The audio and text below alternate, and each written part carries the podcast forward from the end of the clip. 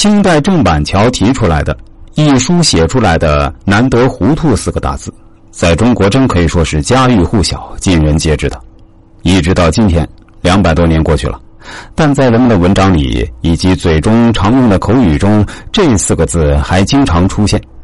郑板桥生在清代乾隆年间，所谓康乾盛世的下一半。所谓盛世，历代都有，实际上是一块奇大无垠的遮羞布。在这块布下面，一切都照常进行，大部分人能勉强吃饱肚子。最高统治者宫廷斗争仍然是血腥淋漓，外面小民是不会知道的。历代的统治者都喜欢没有头脑、没有思想的人，有这两个条件的只是士这个阶层，所以士一直是历代统治者中的眼中钉。可离开他们又不行，于是胡萝卜与大棒并举。少部分争取到皇帝欣赏的人，大致已成定局。等而下之，一大批士都只有一条向上爬的路，也就是科举制。成功与否，完全看自己的运气。翻一翻《儒林外史》，就能洞悉一切。但同时，皇帝也多以莫须有的罪名大兴文字狱，杀鸡给猴看。统治者就这样以软硬兼施的手法统治天下。看来大家都比较满意，但是我认为这是真糊涂，如影随形，就在自己身上，并不难得。我的结论是：真糊涂不难得，真糊涂是愉快的，是幸福的。此事古已有之，历代如此。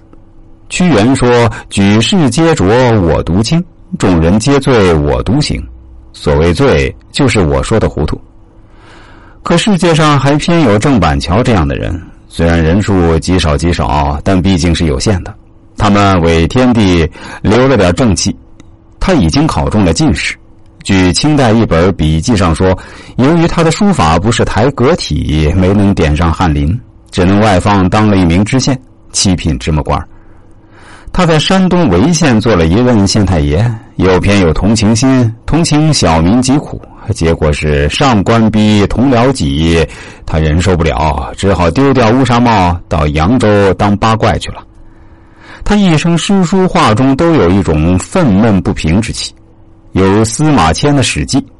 他倒霉就倒在世人皆醉而他独醒，也就是世人皆真糊涂，而他独必须装糊涂、假糊涂。我的结论是：假糊涂才真难得，假糊涂是一种智慧。懂得糊涂的人，往往感情纯粹；精明的人总是计算着付出和得到的精准比率。我今天给你一个李子，你明天就要回报我一个桃子，不然我就是吃亏了。但感情怎么可能通过这么简单的价值来衡量呢？如果付出的时候总想着要得到他人的回报，那最终只会因为得失不等而心态失衡。懂得糊涂的人，不见得是真糊涂。只是明白有些事情不需要计较，对自己喜欢的人好，全心全意对待身边的人，看起来傻，却是最简单的生活方式。